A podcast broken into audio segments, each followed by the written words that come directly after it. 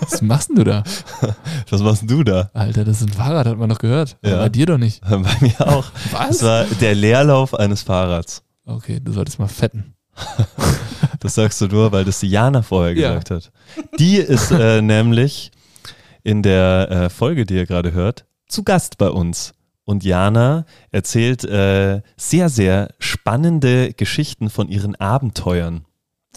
Ja, da solltet ihr auf jeden Fall reinhören und euch die komplette Folge reinziehen. Es geht nämlich um Self-Supported Ultrarennen. Super krass, mal eben so eine 500 Kilometer Cappuccino-Fahrt zu machen. Ähm, also wahnsinnig spannend. Ähm, es geht um den Sport an sich, es geht um die Rennen an sich und vor allem aber, und das fand ich jetzt eigentlich heute das Allerinteressanteste, ähm, dass äh, Jana Psychologin ist und dass da ganz, ganz viele Möglichkeiten des äh, Selbststudiums sind, der Selbststudien eigentlich. Ja, und wie die äh, Psyche auf dem Rad mitfährt und was man daraus auch ähm, für den Alltag vielleicht mitnehmen kann. Außerdem, wie wichtig Schlaf ist und ähm, Jana ähm, hatte auch einen Unfall, weshalb sie ursprünglich hier zur äh, Base 5 gekommen ist. Dazu mehr in der Folge. Aber jetzt ganz kurz einmal Werbung. Jana hat nämlich äh, in diesem Sturz auch ihr Fahrrad Komplett Zerstört. zerlegt. Das war voll kaputt. Nicht nur ihr Kiefer, sondern auch der, das Fahrrad. Und ähm, bei so ganz langen äh, Rennen ist es natürlich ungünstig, wenn da auf einmal das Fahrrad kaputt ist. Und natürlich auch sauteuer. Und deswegen gibt es eine Versicherung. Äh, Wir hatten ja schon in der letzten Folge einen Partner mit an Bord, und zwar Bigmo. Da könnt ihr euer Bike versichern lassen. Und zwar nicht nur gegen Diebstahl, sondern auch gegen Defekte. Und eure äh, Bekleidung ist auch noch mitversichert. Also David, Fahrradversicherung abschließen und erst dann auf die 500 Kilometer Radtour gehen. Oh, oder dann gehen sich vielleicht sogar auch die 1000, 1000 Kilometer aus. Okay. Äh, übrigens bekommt ihr da auch einen äh, Rabatt, sofern ihr den Code BASE5 eingibt. BASE groß geschrieben. Also nur das B. Großes B, A, S, E 5. Damit bekommt ihr Rabatt bei Bigmo. Alle Infos in den Shownotes. Und jetzt ganz viel Spaß beim Zuhören. Hallo ihr Raketen und herzlich willkommen zu Base 5 on Air. Phil und ich sprechen immer wieder donnerstags mit Menschen über den Base 5 Lifestyle. Wir möchten die Hintergründe der Personen kennenlernen und wissen, welche unserer fünf Säulen Movement, Nutrition, Community, Mindset und Sports sie in ihren Alltag einbauen. Auch diese Folge wird wieder reich an Tipps, Genussmomenten und tollen Stories, denn heute zu Gast ist eine Frau, die momentan so viel schläft wie sonst nie im Jahr. Es ist eine regelrechte Schlafmütze. Schön, dass du da bist. Herzlich willkommen, Jana. Hey, Jana, schön, dass du da bist. Das äh, möchte ich doch gleich wissen, warum und äh, wie es wie es funktioniert, dass du so viel schläfst oder wie viel das überhaupt bedeutet. Aber erstmal, wie voll ist denn deine Energierakete jetzt gerade? ich habe gerade einen Kaffee getrunken, also ich würde sagen neun. Boah, Mhm. Das ist doch auf Schon jeden Fall Bock. schon Geil. Sehr schön. David, wie schaut's bei dir aus? Bei mir ist heute eher so eine 6. Ich habe komisch geschlafen. Komisch. Ja, also schlecht. Okay. Ja. Warst viel wach? Ja, immer wieder so aufgewacht. Ich kann gar nicht mehr sagen, warum, aber auf jeden Fall komisch. Okay, klingst auf jeden Fall müde. Äh, du, Phil? Ähm, ich muss auch sagen, ich wusste gerade eben noch nicht so ganz, wie ich die Augen offen halten kann. Auch irgendwie intensiv, wenig Schlaf. Und äh, jetzt war aber unser Vorbereitungsgespräch hier schon sehr energiespendend. Also ich bin so bei einer, eine 8 darf man nicht sagen, ich weiß, aber ich bin eher bei der 8. Okay, ja, dann sag halt. Genau. Ja, du hast jetzt deinen Energiespender dir quasi schon gegönnt, Jana, oder? Dein Kaffee. Ja, Ja. mit Hafermilch. Mit Hafermilch. Mit normaler Hafermilch, okay? Hast du dir sonst schon einen Energiespender gegönnt heute? Ja, ich bin zur Arbeit hierher geradelt, ähm, bei minus 11 Grad, wisst ihr auch. Oder weiß nicht, wie kalt es war. Ich habe so krass. Nasenbluten bekommen unterwegs. Wow. Oh, scheiße. Alter, wieso? Ja, das war, das war ein krasser Energiespender. Das Nasenbluten. Das Nasenbluten wegmachen. Geil. Krass. Ja, ja, es war arschkalt, ne? Mhm. Alter Schwede. er macht schon wach. Und wann bist du losgefahren? Mm, kurz nach acht. Also ich bin um 5.30 Uhr raus zu Hause und da war es so kalt. Ja, ich kann es mir nicht vorstellen, ja. Alter, ich bin, ich bin echt, ich wollte mit dem Rennrad fahren auch. Dann war es so sauglatt beim Rennrad holen, habe ich gedacht, okay, nee, auf keinen Fall, ich laufe.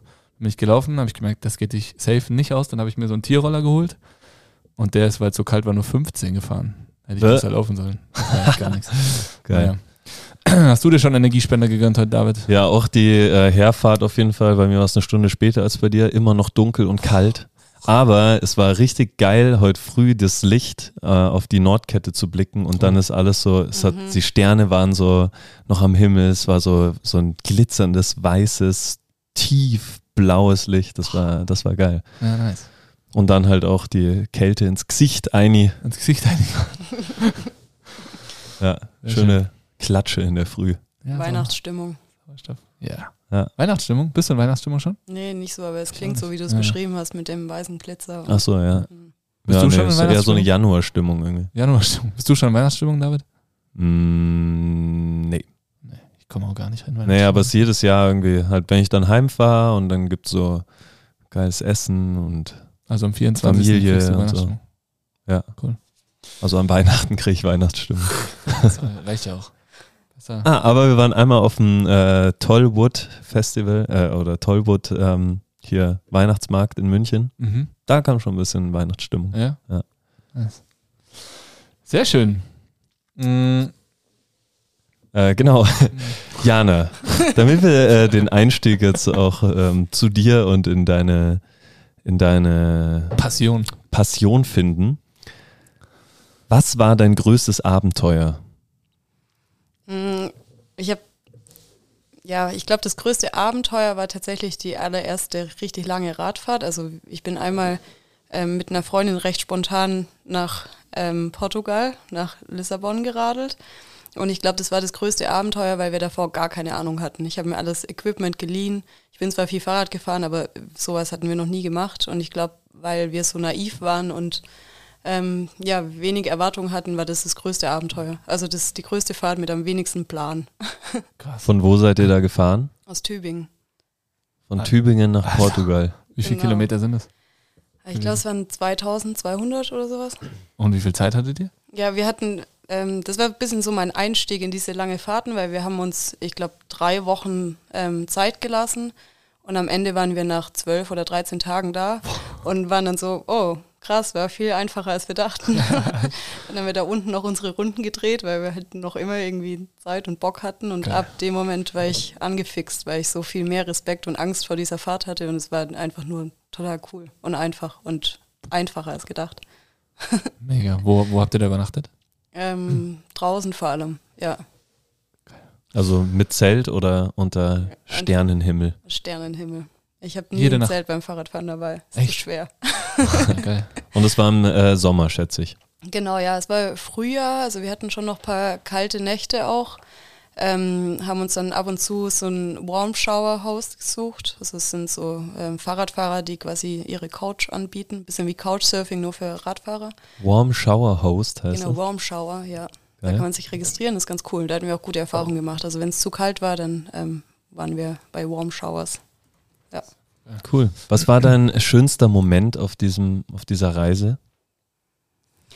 Ich finde immer das Losfahren eigentlich schöner als das Ankommen. Ähm, und so war es auch da. So dieses in dieses Abenteuer starten und diese Absurdität am ersten Tag, ähm, dass man keinem Mensch sagen würde, wohin man auf dem Weg ist, das finde ich immer besonders schön. Und Ankommen ist dann eher so ein bisschen ja, melancholisch, dass es vorbei ist. Mega. Ich finde das ein richtig cooles Thema, Abenteuer. David, was ist dann dein größtes Abenteuer? Ähm, also meine, mein größtes Abenteuer finde ich irgendwie Sehr groß, ne? sehr ähm, vielseitig, aber ich beziehe es jetzt einfach mal auch so auf eine Reise. Mhm. Und äh, da war es, glaube ich, äh, der Jakobsweg, den ich gegangen bin. Zu Fuß. Zu Fuß, ja. Es waren auch äh, 800, 900 Kilometer, glaube ich, an der Küste entlang. Wir haben allerdings immer in so alten Kirchen und äh, da gibt es so Herbergen, da kann man dann kostenlos oder für einen kleinen Obolus drin schlafen. Ähm, Und da äh, fand ich das mir tatsächlich jetzt da auch eingefallen, gefallen. Dieser Moment des Loslaufens war völlig absurd. Mhm. Weil wir haben auch noch einen Flieger verpasst und äh, hatten eigentlich eine Übernachtung noch vorher eingeplant, standen dann irgendwie da und dann war es so, also dann sind wir, anstatt zu übernachten, halt mussten wir von einem anderen Flughafen dahin reisen, kamen dann am Ziel oder halt am Startpunkt eigentlich an und dann so, ja gut, Jetzt dann gehen wir jetzt los. Ja. Und dann fängst du so an zu gehen und bist ab dem Punkt vier Wochen äh, in genau derselben Aktivität drin. Was war für dich das Losgehen auch schöner als das Ankommen? Es ist, losgehen war absurd. Also Okay. es war völlig grotesk, da auf einmal so die Wanderschuhe zu schnüren und äh, also es war so, warum ist man jetzt so dahin gereist und hat sich so zwei Flüge gekauft, weil wir einen eben verpasst hatten, um da jetzt äh, loszugehen. Okay, krass. Ja. Und dann hat man zwischendrin, finde ich, so Momente, die dann nochmal rausstechen Ja. und in irgendwelche Zustände reinkommen und so. Ja, vor allem, weil man un unheimlich emotional wird in jede Richtung und dann plötzlich alles krass schön ist oder auch krass beschissen. War auf jeden Ja. Fall krass. Ja. ja, Also diese Momente hattest du auch, Jana, auf deiner, auf deiner Reise? ich würde sagen, auf jeder langen Radfahrt hat man das. Ja, Auch eintägig? ja eintägig kann auch sein 500 Kilometer, also ja. Schon sehr viele Einblicke jetzt hier gleich mal zum Start. Was war denn dein größtes Abenteuer eigentlich, Phil? Interessiert mich auch. Aber Ich finde auch, äh, größtes echt nicht so einfach zu beantworten, wenn man sich nicht so viel Gedanken über das Thema macht. Aber ähm, jetzt, wo du es gesagt hast, ich muss auch sagen, ich bin auch als Mountainbike-Guide schon immer ein bisschen unterwegs gewesen. Und ein, ein cooles Abenteuer war, war auch ähm, eine Tour mit dem Mountainbike. Da bin ich mit einem Kumpel, Chris Kahnstein, Shoutout hier auf diesem Wege, äh, eine Tour abgefahren, Oberammergau und Kummersee. Und wir haben auch draußen gepennt und ein Bächen gebadet. Das waren nur drei Tage, aber mehr Zeit hatte ich auch nicht. Aber es war geil. Ähm, und was anderes war auch mit dem Rad von Chamonix nach Nizza über die Westalpen. Das war ein Abenteuer, weil ich, da bin ich so Hals über Kopf irgendwie los mit unserem Chef, mit dem Peter. Ähm, er ist aber im Auto nebenher gefahren, weil wir die Tour erst erstellen mussten, quasi so nebenbei. Und wir hatten echt nicht mehr viel Zeit. Es musste relativ schnell gehen alles. Er musste auch nach sieben Tagen wieder zurück sein. Und das war geil. Da hat er mich oft mit dem Land Rover so Pässe hochgezogen, wenn es halt äh, schnell Auf der gehen Straße, musste. Auf oder? der Straße, ja. Also, aber dann, genau, nur wenn wir auf der Straße waren. Und dann über den ligurischen Grenzkamm bin ich dann drüber gedonnert. Das war auch du da schon mal? Ligurischer Grenzkamm? Ich glaube nicht. Da, Alter, da fährst du tagelang auf so fetten Steinen rum, Mann. Ich habe irgendwie, ich bin da in Nizza am Meer angekommen und dachte, ey, pff, nie wieder. Und dann einen Tag später war es richtig geil. Das war auch äh, echt ein schönes Abenteuer, weil die Westalpen einfach nochmal ganz, ganz anders sind als, Ja, als hier. Ja, Das kenne ich nur krass. vom Rennrad. Also ich bin tatsächlich die Strecke von Chamonix nach Nizza auch Rennrad schon mal in einem Rennen gefahren, aber Ah, ähm, cool. mit dem Rennrad, ja. Mega. ja. Echt eine sehr, sehr schöne Gegend. Leider, dann bin ich quasi einmal, also das war, da sind wir die Tour vorgefahren und dann haben wir sie quasi, habe ich sie geguidet, zehn Tage. Und dann, das ist auch immer cool bei den, bei den Guide-Touren, weil du fährst sie ab und es ist ganz anders, als wenn du sie dann mit, mit Kunden guidest quasi, weil du mehr Zeit hast.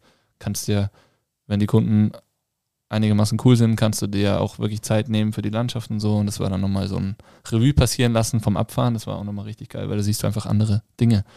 Und in den Westalpen ist es so, da sind ganz oft so äh, hütende Hunde, die die Schafe hüten, aber keine, keine Menschen. Und dann stehen immer so Schilder von den Bildern mit Bildern von den Hunden und dann ist immer, ja, wenn dieser Hund kommt, legen sie sich einfach auf den Bauch. Und ich bin mit Hunden nicht so cool. und ich schwöre es euch, ich hatte nach jeder, also ich hatte nonstop, glaube ich, einen Puls von 180. Weil oft musst du dann laufen und dann hinter jeder Kurve denkst du, fuck, jetzt muss doch irgendwo dieser Hund kommen. Das gibt's ja nicht. Das sind diese großen Weisen, So riesengroß, Ja. das ist unglaublich. Riesenköpfe haben die.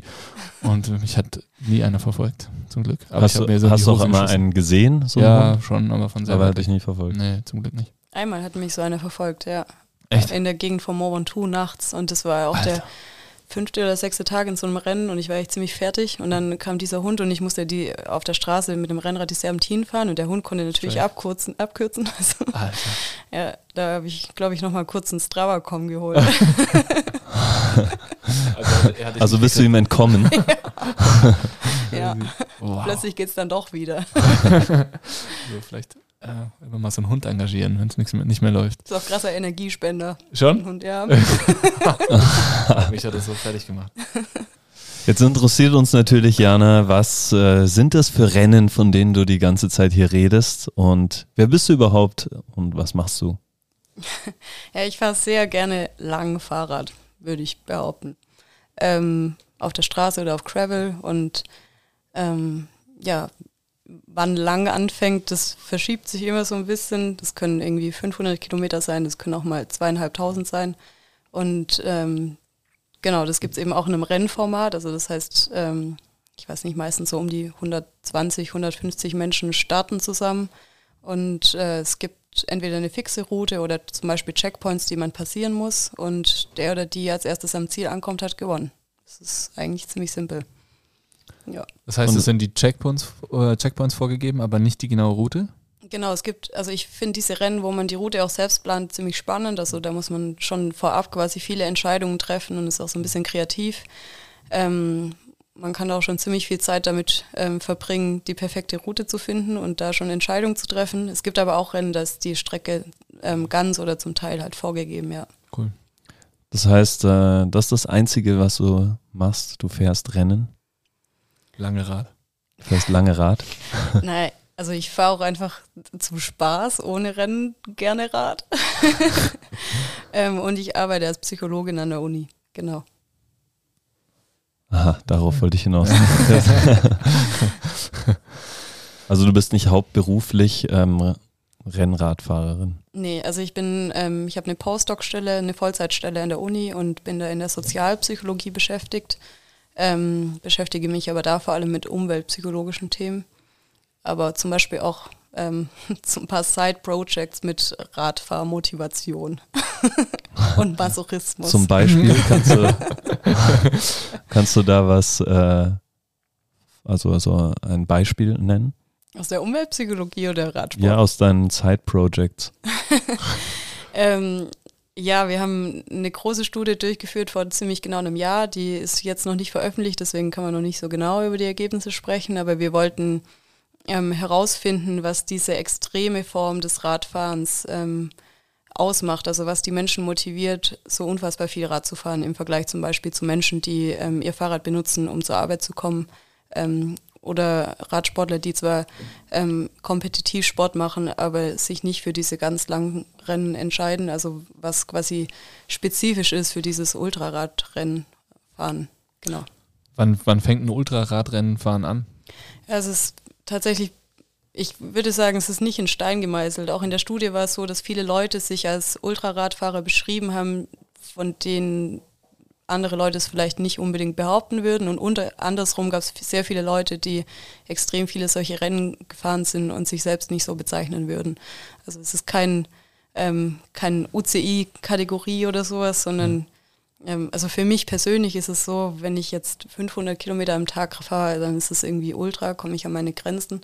Ähm, Ötzi würde ich sagen, ist für mich nicht ultra. Aber okay. das, ich glaube, es ist auch sehr subjektiv.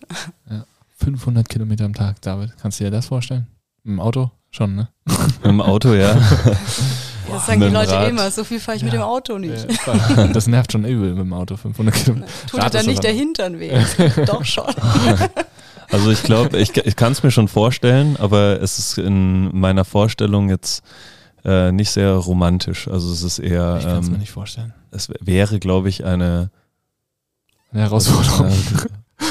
Das wäre absurd. Ja, ja, genau. Ich glaube, es wäre, ich würde es auch nicht in einem Tag schaffen. Kann man sich herantasten. Ja. ja. Also war Krass. auch nie mein Ziel. Also ich bin nie Rad gefahren mit dem Ziel, ich will mal so lange Strecken fahren können, sondern es ist halt irgendwie so passiert. Das ist cool, da kommen wir gleich noch dazu, wie du, wie du dazu gekommen bist. Ähm, vielleicht erstmal noch, wo geht dein nächstes Abenteuer hin? Hm, jetzt ist Winter, das ist, also ich hasse Winter. Jetzt, jetzt schalten wahrscheinlich alle Leute ab, weil. In Innsbruck mögen alle Winter, ja. äh, mögen mal keiner Winter. Ja. Aber natürlich offensichtlich, weil man da halt nicht so viel draußen Radfahren kann oder weil es halt sehr, sehr unangenehm ist. Ähm, und ich habe das nächste große Abenteuer, oder was heißt größere Abenteuer, diese Rennen sind für mich schon irgendwie das größte Abenteuer. Und das nächste ist ähm, Ende April im Tessin. Genau. Was hast du da genau vor? Oder wie ähm, da fahre ich Dead Ends in Dolce. Also es gibt fünf Checkpoints. An jedem Checkpoint gibt es Dolce, das heißt Tiramisu oder irgendwie ja, Süßigkeiten. Lecker. Und wer als erstes alle Checkpoints, alle Süßigkeiten isst und wieder zurück ins Ziel fährt, hat gewonnen. Echt jetzt? Das ja. ist ja voll geil. Wie weit liegen die Checkpoints auseinander? Es sind immer ungefähr 500 Kilometer und 9000 Höhenmeter, wobei man die Route selbst plant. Also, aber um den Dreh wird es sein. Immer. Also fünfmal 500 Kilometer? Nee, nee, nee, also jedes Jahr. Genau. so, okay, also die okay. Veranstaltung an sich ist so okay. aufge aufgezogen, genau. Also man fährt quasi 500 Kilometer, 9000 Höhenmeter und verbindet damit halt die, Checkpoints. die Dolchis. Geil. Gibt es auch ähm, ein, eine Kategorie, wer am meisten Dolci ist?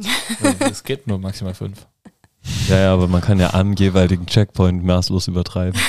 Oder gibt es da nur so kleine Häppchen dann? Ich- Dann kommst du nicht zum nächsten Es Checkpoint. ist, es ist schon groß. Also letztes Jahr bin ich die äh, Cake-Veranstaltung davon gefahren, also fünf große Stücke Kuchen. Und es waren schon nicht so normale Stücke Kuchen, sondern schon so Pizzastückartig. nice. Ist es so ein Ding in der äh, Rad-Community, äh, diese Dolcis? nee, also es Oder ist das was ganz Spezielles? ist schon eine Besonderheit dieses Veranstalters. Ja. Aber Kaffee schon, ne? Kaffee ist schon so ein Renner. Also ich würde sagen, so Snickers, Süßigkeiten und Kaffee sind auf jeden Fall, ähm, das ist schon ein wichtiger Bestandteil Essentiell, um ja. lange Radfahren. Geil. Ähm, du hast jetzt ja schon ganz kurz erklärt, Self-Supported Ultrarennen. Hm, Was ist das genau? Aber sag doch nochmal so ein bisschen mehr, was, was genau bedeutet Self-Supported? Also du organisierst quasi die, die Strecke oder du planst die Strecke selber manchmal, nicht immer, manchmal ist sie vorgegeben. Und dann hast du jemanden, der dir dein Gepäck zum nächsten Checkpoint bringt oder wie, wie sieht das aus? Also eigentlich ist es total simpel. Also jeder, keine fremde Hilfe, quasi self-supported. Es gibt keine Hilfe von außen. Das heißt, jeder muss sein Gepäck selbst äh, tragen, organisieren. Man muss selbst ähm, Essen und Wasser organisieren. Man darf sich nur aus eigener Kraft fortbewegen. Ähm, also man darf sein Fahrrad auch schieben oder schultern oder wie auch immer, aber ähm, muss sich aus eigener Kraft fortbewegen. Man hat so einen GPS-Tracker, der zu jeder Zeit ähm, quasi ein Signal abgibt, wo man sich befindet und wie man sich fortbewegt. Und es gibt auch ähm, bei verschiedenen Rennen Leute, die das quasi beobachten, sodass man, also man darf zum Beispiel auch nicht Windschatten fahren oder länger als 15 Minuten zusammenfahren. Echt? Also man äh, muss, wenn man nicht als Pair startet, auch alleine sein und darf auch nicht zum Beispiel Windschatten hinter einem Traktor fahren oder sowas. Also self-supported heißt einfach komplett aus eigener Kraft, ähm, keine fremde Hilfe. Wie wird das beobachtet? So- Also wenn du da alleine unterwegs bist und jeder fährt eine unterschiedliche Route, wie wird da überprüft, ob du jetzt nicht irgendwie hinterm Ferrari da Ja. dich herziehen lässt? Ich würde auch sagen, es ist so ein bisschen eher ein Ehrenkodex. Also natürlich kann man andere Leute verpfeifen, wenn man das mitbekommt. Ähm, oder ja, für mich fängt es schon an, ich will auch nicht über eine rote Ampel fahren, wo andere Leute warten, weil ich finde auch das schon unfair. Also für mich persönlich ist es auch so ein Ding, ich will halt im Ziel ankommen und wissen, ich habe das ganz alleine aus eigener, so gut es kann, innerhalb der Regeln geschafft. Also aus eigener Kraft. Das ist irgendwie meine Motivation. Aber du hast schon recht. Also wenn man, wenn die Strecke jetzt zweieinhalbtausend Kilometer lang ist ähm, und da ist niemand dabei, dann ja, ist natürlich auch sehr viel Eigenverantwortung, wie man mit den Regeln umgeht. Ist vielleicht dann auffällig, wenn am GPS auf einmal steht 77 km/h. Ja, solche Fälle gab es schon 300 auch. km/h Echt? gefahren. Ja, ja, dann werden halt die Leute danach ausgeschlossen. Oder Krass. ähm, wenn man zum Beispiel irgendwie einen Parcours abkürzt oder sowas, es wird schon danach, ähm, es gibt immer so inoffizielle Re ähm, Ergebnisse sofort und danach wird quasi auch viel Ausgewertet. analysiert und dann kriegst du zum Beispiel Zeitstrafen oder wirst halt rausgekickt, wenn irgendwas auffällt. Ah, Okay, also es gibt auch so Parcours, die musst du dann abfahren, oder wie? Mhm, genau, ja. Und davon darf man dann zum Beispiel nicht abweichen oder wenn du den Parcours verlässt, musst du auf dem kürzesten Weg wieder zurück auf den Parcours. Was heißt Ja. Parcours? Also Mhm. Beim letzten Rennen, das ich gefahren bin, da gab es einen ziemlich langen Parcours. Also es ist quasi einfach eine Teilstrecke, die vorgegeben ist. In dem Fall war es über 630 Kilometer sogar. Ähm, und davon darf man dann nicht abweichen. Und andere Teile der Strecke werden dann zum Beispiel selbst zu planen. Also manchmal ist es so eine Kombination eben. Ja. können, könnte so ein Parcours auch ein äh, Downhill-Trail sein? Also gibt's diese, oder wie schaut es überhaupt aus? Fahren Leute mit dem Rennrad? Fährst du das mit einem äh, Mountainbike oder wie, wie sieht es aus? Es gibt halt unterschiedliche Formate. Das heißt, wenn ich mir jetzt, ich schaue mir an einem Rennen die Checkpoints an, die vorgegeben sind und dann ähm, schaue ich mir an, was ergibt das Sinn. Also was ist der schnellste Weg. Ähm, es gibt auch Leute, die starten zu solchen Rennen und wollen irgendwie das größte Abenteuer daraus machen und am meisten sehen. Ähm, dann wählst du vielleicht auch nicht die kürzeste Strecke. Ich verstehe dann nicht so ganz, warum man das nicht auf eigene Faust macht. Also für, wenn ich mich zum Rennen anmelde, will ich das so schnell sein wie möglich und dann schaue ich mir an, was ist die beste Fahrradwahl. Ähm, und bei vielen Rennen ist es natürlich dann irgendwie das äh, Straßenrad, das ist ein Rennrad mit vielleicht ein bisschen dickeren Reifen. Also ich fahre meistens so 30 Millimeter, sodass man auch ein bisschen Schotter schon mitnehmen kann. Ähm, und dann gibt es aber wiederum Rennen, die sind eindeutig halt Offroad ausgelegt. Ähm, ich bin auch schon Gravel-Rennen gefahren, wo man dann irgendwie schon 60 Prozent Offroad fährt und so. Und dann macht natürlich ein Gravelbike oder ein Mountainbike schon Sinn. Ja. Das heißt, du hast eine ganze Ladung an Bikes äh, im Keller. Gar nicht so viele, ein Ne? Rennrad und ein Gravelbike. Ah, krass, okay. Ja. Mountainbike gar nicht? Ja, bin ich gerade dabei, mir eins zu besorgen, weil ich schon gecheckt habe, es wäre wahrscheinlich meinem, gut für meinen Körper, Ja, okay. ich nicht so ganz durchschütteln lasse. Ja. Ja. ja. Wie, ähm, also wir haben vorher das Thema Schlaf jetzt schon ein paar Mal angerissen. Ähm, wie schläfst du da auf diesen Rennen? Auf deinem Rad? Fahrend? Ja, im allerschlimmsten Fall passiert es ja, aber das versucht man natürlich ähm, bestmöglich zu vermeiden. Das heißt, du Ähm, bist schon mal eingeschlafen auf dem Rad? Ja, ich hatte schon schon mal Sekundenschlaf, ja. Und das ist so mit der Scaries, also der schlimmste Moment, finde ich, den man haben kann. Und das zu vermeiden, ist auf jeden Fall eins der großen Ziele während solchen Rennen. Wie ist das ausgegangen bei dir? Ähm, es war eine, meistens werde ich müde in den Abfahrten, also hoch kann man irgendwie immer fahren und dann, wenn, ich glaube, wenn der Puls runtergeht und ähm, dann fährt irgendwie die Müdigkeit so richtig rein und meistens auch so in den Nach Nachmittagszeiten, also wenn es heiß ist zum Beispiel, dann bin ich halt irgendwie kurz vor der Leitplanke so wieder Alter. hochgeschreckt. Und meistens sind ja wirklich nur Millisekunden, Ja. aber das ist einfach total beschissenes Gefühl und einfach super gefährlich. Und auch halt ein Thema, das in dieser Szene sehr viel diskutiert wird, weil man natürlich durch wenig Schlaf viel Zeit gewinnen kann. Also den, um so viel zu trainieren, dass man irgendwie zwei, drei Stunden schneller ist, ist einfach krass enormer Aufwand. Und wenn man einfach wenig schläft, ähm, also um so ein Rennen zu gewinnen, muss man eigentlich wenig schlafen. Und ähm, für mich persönlich wäre das auch so ein bisschen ein Weg herauszufinden, wie kann ich so viel schlafen, dass ich trotzdem noch schnell Fahrrad fahre und konzentriert Fahrrad fahre, also dass ich auch schnell vorankomme und Kraft habe, ähm, aber trotzdem nicht so lang zu pennen, dass man halt unfassbar viel Zeit verliert. Und für mich sind es meistens so zwischen zwei und drei Stunden. Die du schläfst. Ja, Schläfst du dann auch draußen oder wie ja, funktioniert das man, dann? Das ist auch, glaube ich, Kannst du da in einem Hotel dich einchecken oder? könnte, also man darf prinzipiell alles machen, was allen Menschen gleichermaßen zusteht. Also Möglichkeiten, die jeder und jede hat, zum Beispiel in sich ein Hot- ein Hotel auszusuchen während dem Rennen, aber also ich dürfte es nicht vorab buchen, aber ich könnte mir in der Rennsituation schon ein Zimmer und ein Hotel suchen. Ähm, das habe ich auch öfter gemacht, wenn zum Beispiel ich war mit einer elektronischen Schaltung, die muss man halt dann über zweieinhalbtausend Kilometer irgendwann mal aufladen. Ähm, oder Licht, ähm, wie auch immer. Also irgendwann muss man meistens irgendwo einchecken, weil man halt Ressourcen braucht. Und mal zu duschen kann auch förderlich sein, wenn es darum geht, sehr lange im Sattel zu sitzen. Ähm, also ich schlafe schon auch immer wieder mal drin, auch in diesen Rennen, vor allem auch wenn es extrem kalt ist oder wenn man sich einfach nicht erholen kann, wenn man nur draußen schläft. Ähm, aber wenn es geht, also zum Beispiel bei Rennen im Sommer, bei dem, was ich vorher erzählt habe, dann nach Nizza, ähm, das im, findet im Juli statt, da kann man einfach easy draußen pennen, es ist nicht zu kalt, da habe ich nur einen Schlafsack dabei und es funktioniert auch gut. Und man spart halt Zeit, weil man sich nicht ein Hotel organisieren muss. Es ist auch wirklich, finde ich, für mich ist es mit sehr viel Anstrengung verbunden, da mit Leuten zu kommunizieren, ähm, an der Rezeption und irgendwie dann ein Zimmer zu suchen und denen zu erklären, dass ich aber nachts wieder gehe und wie ich da rauskomme und ob ich mein Fahrrad mit ins Zimmer nehmen kann und wie auch immer. Es ist irgendwie stressig. Deswegen ist für mich irgendwie einfacher, einfach mich irgendwie irgendwo in die Rabatte zu legen. Gehst du dann einfach so, entscheidest so, ah, jetzt schlafen und dann so am Straßenrand rechts irgendwo ins Gebüsch oder? Bestenfalls ja. Wenn ich schon tagsüber merke, es wird, ähm, ich, ich brauche irgendwie ein Bett und ich will mich besser erholen oder ich brauche Strom oder es wird wahnsinnig kalt, dann versuche ich mir schon tagsüber irgendwie was zu organisieren, also ein Zimmer, ähm, dass ich dann das Ziel habe. Richtig krass. Wie, wie schläfst du da dann direkt ein? Oder bist du dann noch so, ist es schwierig einzuschlafen?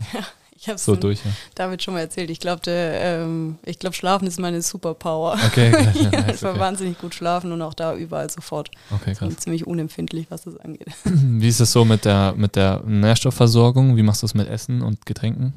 Muss auch komplett selber. Ja. Genau, ja, ja.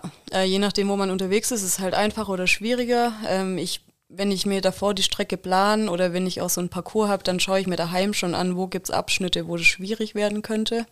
Also so, dass ich die Straße, äh, die Ortsnamen irgendwie im Kopf habe, wo man auf jeden Fall sich nochmal eindecken sollte, weil danach irgendwie 200 Kilometer nichts kommt. Das kann schon passieren und es ist dann schon wichtig, dass man sich da eindeckt.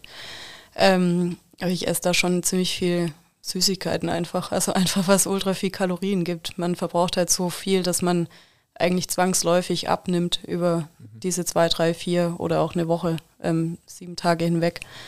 Ähm, ja, deswegen viel so Kakaomilch an Tankstellen und sowas. Ja, Krass. Boah, muss man auch erstmal vertragen, ne? ja. ein bisschen Gewöhnungsprozess. Ja, voll. Ja. Was ist dein ähm, Go-To-Trick gegen einen wunden Popo? Ein guter Fit von Hose und Sattel. Ich glaube, ich, das ist das Beste. Also viele Leute verwenden irgendwie so ähm, Arschcreme. Boah, packe ich überhaupt nicht. Boah. Ähm, ich mache das irgendwie nie. Ich habe damit Gott sei Dank eigentlich keine Probleme. Also ich, ich weiß nicht, ich glaube, es ist auch so ein bisschen anatomisch, glaube ich, oder wie viel man wiegt. Ich weiß es nicht, aber für mich ist es Gott sei Dank nicht so das Thema. Ja. Ja. Krass. Ähm, oh, ich hatte jetzt gerade eine Frage, scheiße, die ist mir währenddessen eingefallen, hab ich vergessen. Wie ist es mit so Nahrungsergänzungsmitteln? Nimmst du da was mit von zu Hause? Oder schaust du wirklich, ist wirklich so Kakao und Milch, Kakao und Milchbrötchen, wenn ich am Limit war. äh, das war immer so ein Ding auf den Touren beim Vorfahren. Äh, weil ich gemerkt habe, wenn ich mir so, keine Ahnung, Powerbar-Riegel oder hier Cliff Bars oder sowas reinschraub, die du ja zu Hause nie isst, dann ist es auch eine Katastrophe mit ähm, der Verdauung nach wenigen Tagen. Ähm, aber ich meine, Kakaomilch und Milchbrötchen ist ja jetzt auch nicht so viel zu Hause, das ist nicht unbedingt besser. Aber wie ist das, wie ist das bei dir? Also wie, was kannst du da noch tun? Ja, ich versuche natürlich, also ich, ich esse eigentlich keine Sportnahrung so auf dem Fahrrad, weil das einfach schwierig ist, auch unterwegs zu bekommen und ich kann mir nicht irgendwie 50 Cliff Bars einpacken. Also es ist halt einfach zu schwer und braucht zu viel Gepäck. Also ich versuche natürlich auch leicht und minimalistisch unterwegs zu sein und kaufe dann halt, was es so gibt. Ja, was ich mir schon mitnehme, sind so ähm, Salztabletten zum Beispiel, ähm, Magnesium, Calcium, ähm, genau sowas. Und habe schon das Gefühl, dass vor allem, wenn man viel schwitzt und das ist so ein bisschen die Erholung halt fördert. Und das Einzige, wo ich eigentlich wirklich darauf achte, ist dann ähm, genug Proteine und Eiweiß zu mir zu nehmen, weil man halt zwangsläufig abnimmt und wenn es dann auch noch Muskelmasse ist, dann ist es halt sehr kontraproduktiv. Deswegen, genau. Was ist dein ähm, Festmahl sozusagen nach den, nach den Rennen? Hast Ja, du da irgendwas? Ich finde es immer sehr interessant, es so ein bisschen Selbstexperiment zu beobachten, wie der Körper da reagiert. Also zuallererst will ich immer einfach nur schlafen. Also ich habe dann gar nicht so Hunger, sondern einfach dieses, diese Wohltat, sich hinzulegen und zu schlafen, ist erstmal das Erste, was der Körper irgendwie fördert. äh, Schläfst du dann besonders lang eigentlich? Ja, am Anfang ist es so direkt nach dem Rennen, ist es manchmal ein bisschen schwierig. Da kommt man auch manchmal nachts an und dann geht der Tag halt wieder los und dann ist es irgendwie schwierig, ewig zu pennen. Ähm, aber klar, ich schlafe nach so einem Rennen, nach dem letzten Rennen habe ich, glaube ich, zwei Monate gebraucht, ähm, bis ich wieder im Alltag nicht müde war. Also es ist, ist schon, haut schon ordentlich rein. Was war das für ein Rennen? Wie viele Tage hat das gedauert? Es waren ähm, vier Tage, 20 Stunden habe ich gebraucht. Ähm, und die ist schon krass zu sehen, dass man halt danach, auch jetzt erst, ist jetzt drei Monate her, jetzt erst ist meine Ruhe, Herzfrequenz und Herzfrequenzvariabilität wieder auf dem Level von davor. Wow. Ja, Alter Schwede. ja, Das ist schon äh, auf jeden Fall Selbststudium dann auch genug, gell, wenn man das Ja. immer mittrackt und so. genau. Wie trackst du? Mit der Uhr, oder? Äh, was meinst also, du? Die Herz äh, ja. ja, mit dem Whoop, Ja, ah, Ja. cool. genau. Ja. Ähm, das passt eigentlich zu dem, was du ähm, in der, also in einer Nachricht mir geschickt hast, über welche Themen wir hier so quatschen. Und du meinst so, äh, dass das längst nichts mehr mit gesundem Sport zu tun hat. ähm, warum, äh, also was ist dann deine Motivation, äh, diesen Sport zu betreiben? Ja, vielleicht zuerst, also mir war irgendwie wichtig, da kurz drauf einzugehen, weil viele Leute immer so sehr begeistert davon sind und man dafür viel Anerkennung bekommt, so viel Rad zu fahren, was finde ich so ein bisschen, also für mich ist irgendwie auch dieser Ultra- oder Extremsportbegriff so ein bisschen, naja, ich fahre halt einfach gern und weit Fahrrad. Also ich weiß nicht, für mich ist es nicht so, das ist jetzt ein sehr zugänglicher Sport. Also theoretisch kann sich jeder auf sein Fahrrad hocken und einfach mal fahren, bis er umfällt. Also es ist wenig, es ist nicht wie Base-Jumping oder sowas. Es ist, das finde ich auch das Coole daran. Ähm, man kann jederzeit theoretisch aufhören, man schaut einfach mal so. Das ist für mich so die Herangehensweise. Ähm, und ja, diese Bewunderung, die damit einhergeht, ist insofern für mich ein bisschen komisch, weil es, Nick, ich merke, dass es ähm, dass es nicht gesund ist. Also dass ich nach so einem Rennen irgendwie zwei Monate lang Nervenschäden an meinen Fingern habe, dass äh, meine Wirbelsäule oben, meine Brustwirbelsäule nicht mehr mobil ist, dass ähm, die Füße einschlafen. Das sind alles Dinge, die irgendwie normalisiert werden in diesem Kontext. Also viele Leute können danach ihre Finger nicht mehr bewegen und das kommt dann schon wieder. Es gibt auch schon so einen Spruch in der Community, ja, wenn es bis Weihnachten weg ist, ist alles in Ordnung. ähm, was, was passiert da mit deinen Fingern? Also ich weiß es, aber vielleicht kannst du es nochmal. Ja, die, also bei mir geht immer in der linken Hand vor allem ist die Kraft verloren. Ich kann den Finger nicht mehr strecken oder nicht mehr spreizen zum Beispiel. Ähm, was einem im Alltag schon auch einfach ein bisschen einschränkt und was auch scary ist, finde ich. Und das ist definitiv nicht gesund und nicht normal. Und ähm, man kann argumentieren, dass Leistungssport, dass der Anspruch von Leistungssport nicht ist, gesund zu sein. Also wahrscheinlich ist kein Leistungssport gesund. Und es würde halt auch reichen, einfach zwei Stunden in der Woche Radfahren zu gehen, um gesundheitsfördernd zu sein. Ähm, deswegen habe ich irgendwie für mich entschlossen, es ist nicht das Ziel, dass ich diesen Sport mache, um gesund zu sein. Ähm, aber mir macht es einfach unfassbar viel Bock und ich versuche das auf eine nachhaltige und gesunde Art und Weise so umzusetzen, dass ich halt zur Physiotherapie gehe, dass ich ähm, irgendwie versuche, jetzt wo ich merke, es schränkt mich ein oder ich, mein Rücken, das stört mich jetzt wirklich, dass ich halt was dagegen tue und jetzt Krafttraining mache zum Beispiel oder dass ich im Sommer öfter mal schwimmen gehe zwischendurch und ja, diese ähm, Begeisterung ist schon fast, glaube ich, bei vielen Menschen, bei mir wahrscheinlich auch eher so eine Obsession tatsächlich. Ja. Also es wird auch nicht so wirklich, wird da viel drüber gesprochen in, in den Kreisen, wenn ihr so Ultrarennen fahrt, was so die Probleme sind, die entstehen, oder wird das ein bisschen totgeschwiegen? Es wird schon darüber geredet. Ich finde, das Schwierige ist, wenn damit so geprahlt wird. Also wenn das, als wäre das was Tolles, ja. wenn man sich jetzt so schindet. Das finde ich überhaupt nicht. Also ich, ich, wenn es mir keinen Spaß mehr macht, dann fahre ich kein Fahrrad. Also auch während ich steige auch in meinem Alltag nicht aufs Fahrrad, wenn es mir keinen Spaß macht. Oder wenn ich losfahre, eine große Tour geplant habe und ich merke aber nach 20 Kilometern, ich fühle es halt irgendwie nicht, dann gehe ich halt heim.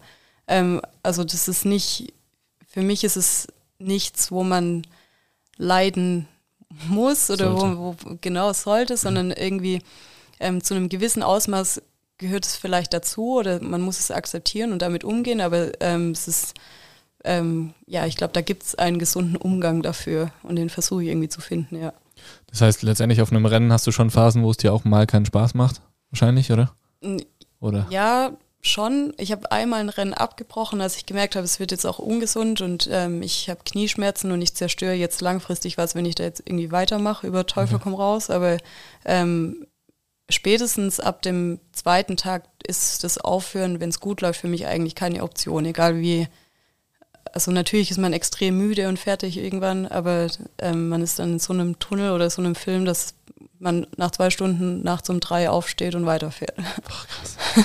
Schon Wahnsinn. Also, aber ja, um die, wie man das schaffen kann, da kommen wir vielleicht auch gleich nochmal direkt dazu. Aber ich finde es ähm, super spannend und äh, vor allem auch mal zu hören, was so die, die negativen Aspekte davon sind. Ich meine, so Kniebeschwerden hätte ich jetzt als erstes gesagt, Nacken, also ich habe ähm, mir kurz vor kurzem den Vortrag vom Kurt Matzler angehört, Race Across America. Da fahren die Leute ja teilweise mit so Genickhalterungen, äh, ja. dass der Kopf, weil der Kopf irgendwann runterfällt einfach.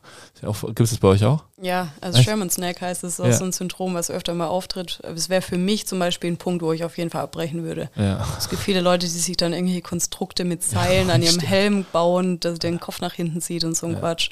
Also es ist für mich irre. Es hat wäre für mich dann auch einfach kein Spaß mehr. Richtig krass. Oder auch ja. so, weil, weil, zu viel getrunken wurde, so richtig aufgeschwemmte Unterarme. Ja, da, super krass. Ja, dazu hört, es ist ein spannendes Phänomen. Also diese Ödeme kommen nicht nur von zu viel Trinken. Also ich habe zum Beispiel auch so ein aufgeschwollen, aufgequollenes Gesicht, wenn ich nur einen Tag ultra viel Rad fahre. Okay. Und Dazu haben wir letztes Jahr eine Studie durchgeführt und haben 13 Leute hier rund um Innsbruck mal sechs Tage ultra viel Fahrrad fahren lassen, haben die dann in der Klinik untersucht, weil halt nicht geklärt ist, woher dieses Phänomen kommt. Also okay. hängt nicht nur unbedingt mit zu viel Trinken zusammen. Mhm. Und da sieht man auch schon, dass halt auch das es ist völlig normal, dass die Leute sich im Ziel treffen und jeder hat irgendwie geschwollene Beine und geschwollene Augenlider und so. Und es ist einfach normal, das hinterfragt man dann gar nicht. Und das ist irgendwie schräg. Ja. Und deswegen wollten wir das ein bisschen ergründen. Aber es ist noch nicht publiziert, also darf okay. noch nicht drüber reden. Okay, Musst du ja. dann auf jeden Fall Bescheid sagen. Also ich habe so ein paar, so ein paar Vermutungen, könnte ich mir schon vorstellen, wie das kommt so, weil die Position ist ja schon über Stunden einfach sehr, sehr gleich, oder?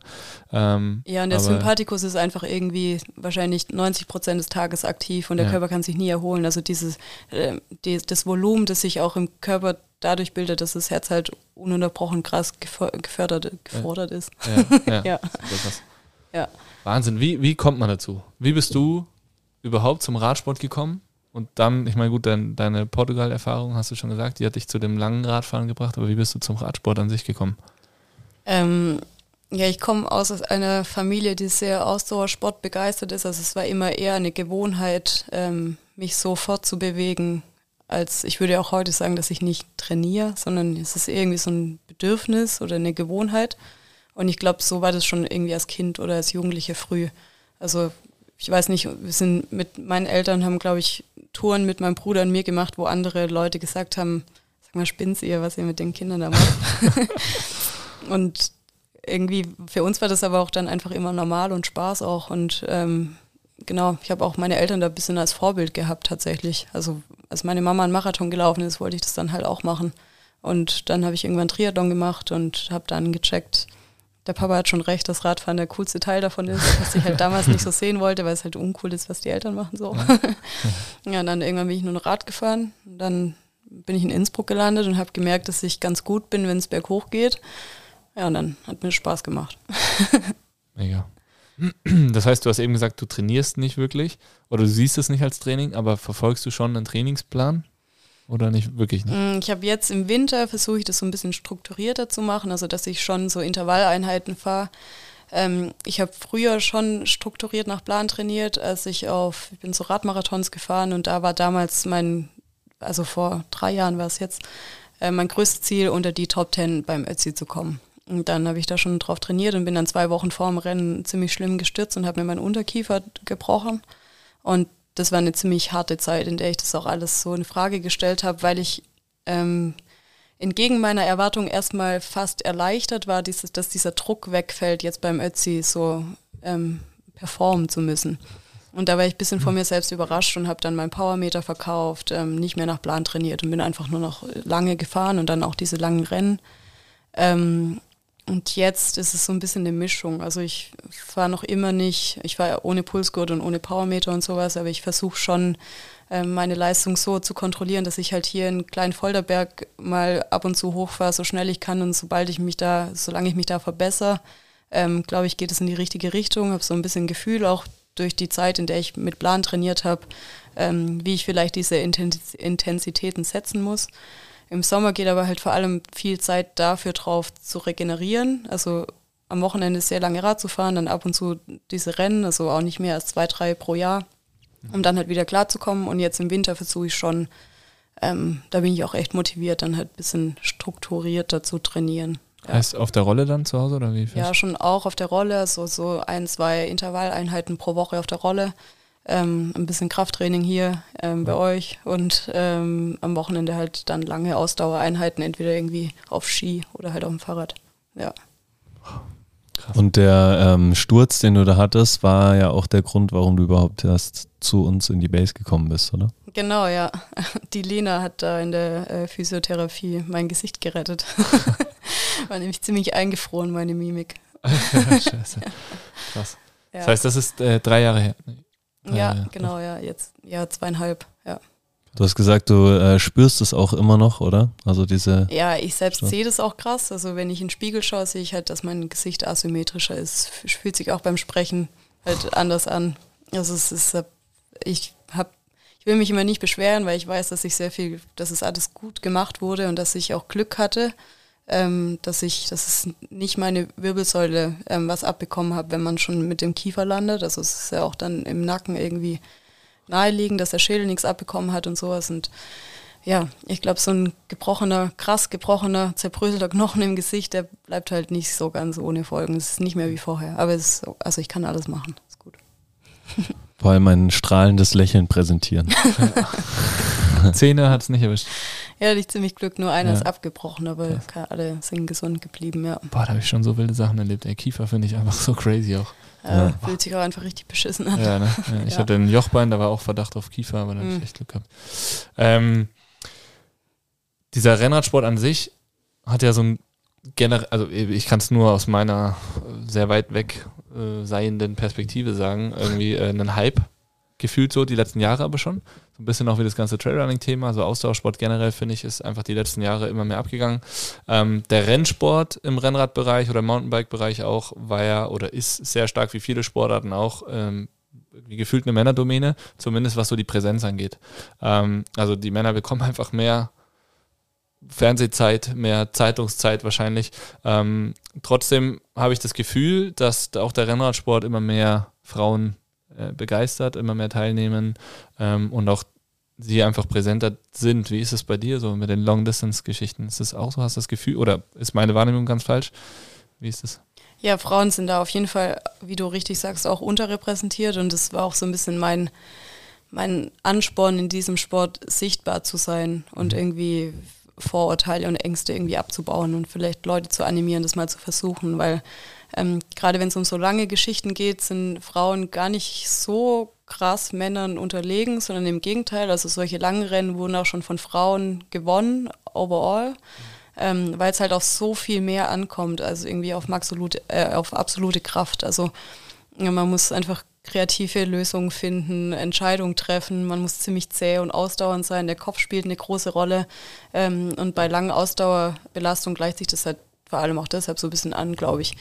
Ähm, deswegen stehen Frauen Männern da eigentlich in überhaupt nichts nach. Und ähm, ja, ich versuche so ein bisschen zu zeigen, dass es genauso gut geht und dass man da vorne mitmischen kann.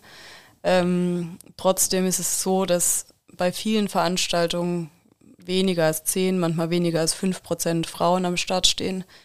Ähm, aber man sieht auch, dass der Veranstalter da eigentlich viel dazu tun kann. Also ich, ich versuche mich so ein bisschen für so eine Frauenquote einzusetzen, weil ich glaube, dass es ähm, sinnvoll wäre, um solche Ungleichheiten erstmal auszugleichen. Also langfristig ähm, kann man dann natürlich sagen, dass es irgendwie unfair ist, Frauen dazu bevorteilen, aber um erstmal Frauen sichtbar zu machen und ähm, glaube ich, wäre es einfach cool, wenn viele Veranstalter erstmal 50 Prozent mit Frauen auffüllen würden und dann die Männer zum Zug kommen lassen.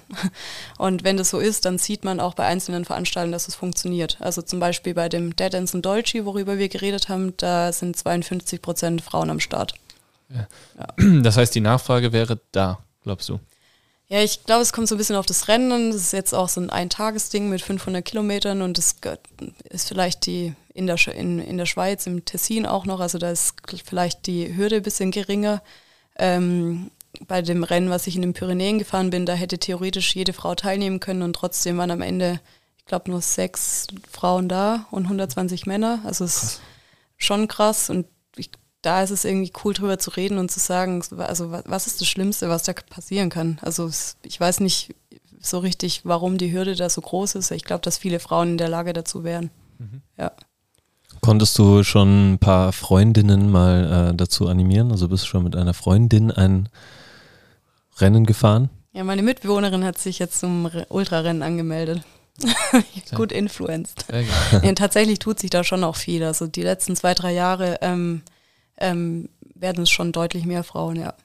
Was glaubst du, was hilft, damit es mehr werden? Also kann man irgendwas dafür tun? Ich versuche zum Beispiel auf Social Media, auf Instagram halt ähm, erreichbar zu sein. Also viele Frauen stellen mir da tatsächlich auch sehr konkrete Fragen und ich versuche da irgendwie ähm, halt einfach irgendwie Ängste zu unbegründet zu machen. Also einfach so ein bisschen transparent zu sein. Auch einfach zu zeigen, dass Frauen es machen und dass sie es gut können und dass ich jetzt auch kein Übermensch bin. Also keine Ahnung, das machbar.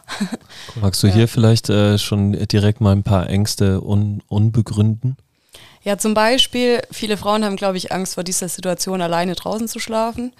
Ähm, ich habe das dann. Äh, habe ich auch. Ja, ich glaube nicht mal, dass nur Frauen das sind, nee. sondern überhaupt Menschen und Frauen haben vielleicht noch mehr Angst, dass man irgendwie dann körperlich unterlegen wäre, mhm. dass irgendwas passieren könnte, wie auch immer. Ähm, aber ich habe tatsächlich seit der Reise nach Portugal das war vor boah, ich, fünf Jahren vielleicht.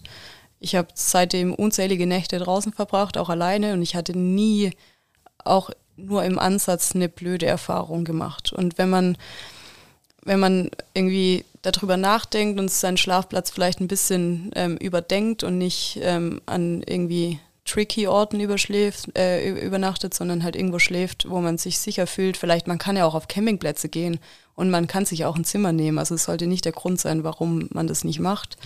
Ähm, also ich glaube, da ist einfach vieles irgendwie unbegründet. Und generell glaube ich, dass dieser Leistungsgedanke viele Frauen oft abschreckt. Also auch beim Ötzi zum Beispiel stehen ja irgendwie weniger als 5% Frauen am, am Start. Wobei man das, glaube ich, wenn man wollte, auch ändern könnte, ähm, was den Veranstalter angeht.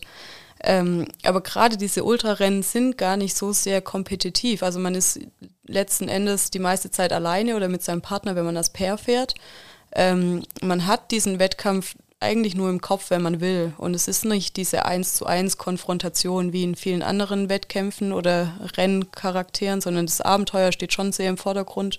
Und die Community ist auch wirklich wirklich cool. Also dieses Jahr beim Transpyrenees kam irgendwie, also ich kam nach vier Tagen 20 Stunden ins Ziel und es gab einen Mann, der nach über zwei Wochen ins Ziel kam und er wurde krass gefeiert. Also alle kennen seinen Namen und irgendwie alle haben ihn angefeuert und es ist überhaupt nicht so, dass man da gebasht wird, wenn man langsam ist, sondern also im Gegenteil, es ist sehr prosozial und die Community ist da irgendwie wirklich cool und supportive und man freut sich, wenn man andere Leute sieht und es ist nicht dieses Wetteifern, was, glaube ich, vor allem viele Frauen sonst abschreckt. Was, was kann man gewinnen? Nichts. Nichts? Echt? Ist es immer so? Ja, also es ist tatsächlich typischerweise ziemlich so, also ziemlich unspektakulär. Man kommt quasi an, diesem, an dieser fiktiven Ziellinie an, da ist nichts. Wenn man Glück hat, dann warten da ein paar andere Mitstreiter oder der Veranstalter mit einem Bier. Ähm, wenn man zu unmöglichen Zeiten ankommt, kann auch sein, dass einfach gar nichts. Oder mit einem Tiramisu in dem äh, Einfall. Genau, ja, da gab es dann schon ein Kuchenbuffet bei Dead Ends Cake. Ja, ja, und es gibt halt meistens eine Finisher-Party dann, wo alle nochmal zusammenkommen. Ähm, aber es ist nicht, es gibt keinen Siegerpodest oder irgendwas zu gewinnen da, ja. Krass, das finde ich, äh, ja, das, das macht cool. den Sport auch aus und das macht, glaube ich, die Community auch aus, oder? Ja. Oder würdest du dir wünschen, dass äh, diese Disziplin in irgendeiner Weise beim UCI gelistet wird? Nee, ich habe ein bisschen Sorge, dass das passieren wird. Also was Echt? heißt Sorge? Ähm, aber es wird auf jeden Fall professioneller, dieser Sport. Also es, es ist eine Veränderung, es ist auch irgendwie okay, dass sich das verändert und dass Leute das immer mehr auch zu ihrem Beruf vielleicht machen. Also ich, ich würde mich da jetzt nicht dagegen stellen. Es ist halt einfach so, wie in vielen Bereichen, glaube ich, dass es irgendwie professioneller wird und Gerade jetzt dieses Jahr gab es die erste Gravel-WM. Ähm, also man sieht schon, dass, ähm, dass sich auch diese Art des Sports irgendwie professionalisiert und vielleicht ähm, ja, UCI reglementiert wird. Weiß ich nicht. Haben wir ja mit Sven Koch auch beim Trailrunning-Thema drüber gesprochen?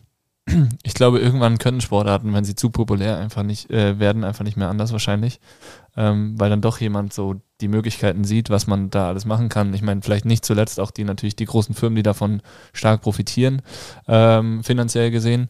Aber man, man merkt ja auch immer wieder, ich mein bestes Beispiel ist ja die aktuelle Fußball-WM, ist Fußball natürlich ein ganz anderer Sport. Äh, und das ist schon immer so. Aber ähm, wie viel Böses das eigentlich anrichtet. Deswegen kann man es, finde ich, dem Sport ja auch irgendwie nur so ein bisschen wünschen. Und der Community, die dahinter steht. Ich weiß nicht, wie du da dem gegenüber stehst, ob du sagst, boah, sobald das passiert, bist du raus oder bleibst dabei oder wie kannst du das, hast du dir schon so weit Gedanken gemacht überhaupt?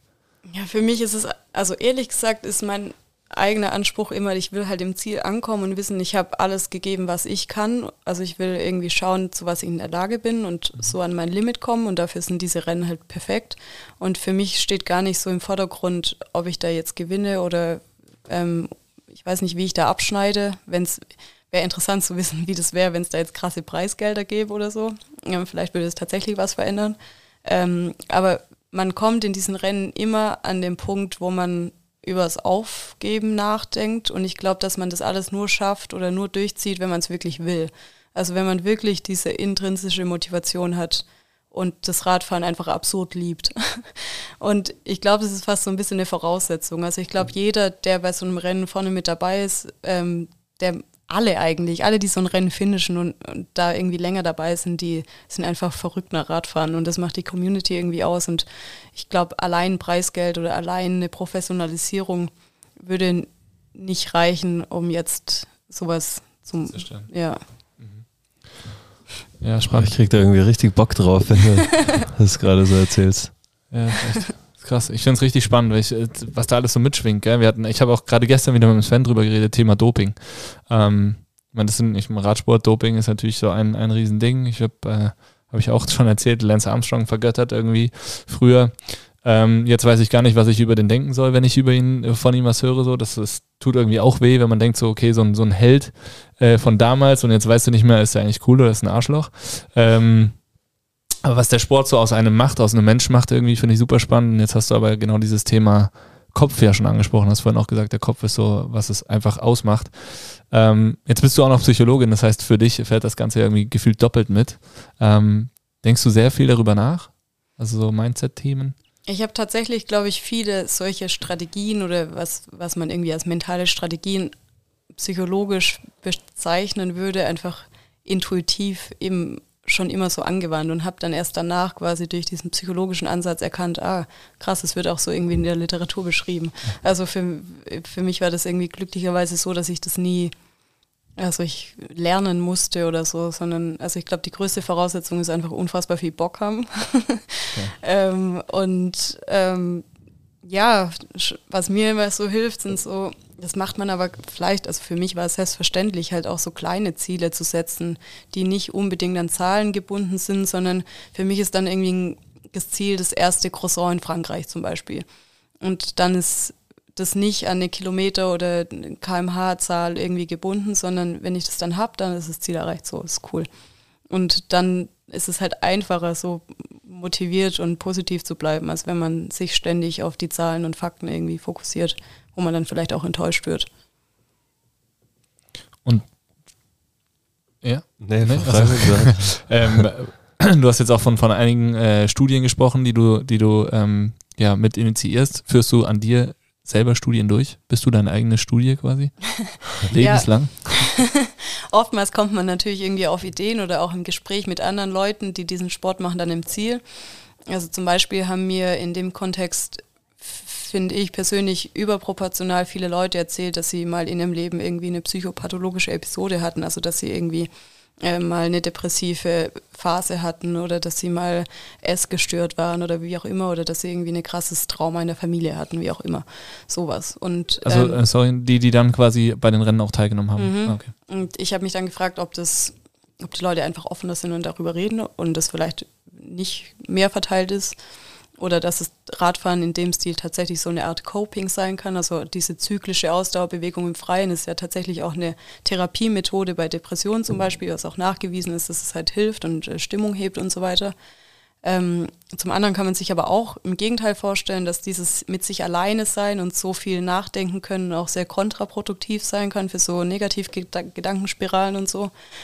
Ähm, und genau dazu haben wir zum Beispiel eine Studie durchgeführt, ob wirklich ähm, das so ein, also so Cycling makes me feel better, ob das irgendwie stimmt, also ob man dadurch, da, dadurch tatsächlich irgendwelche psychopathologischen Episoden bewältigen kann oder inwiefern das hilft. Und ich glaube, das ist tatsächlich für viele Leute so.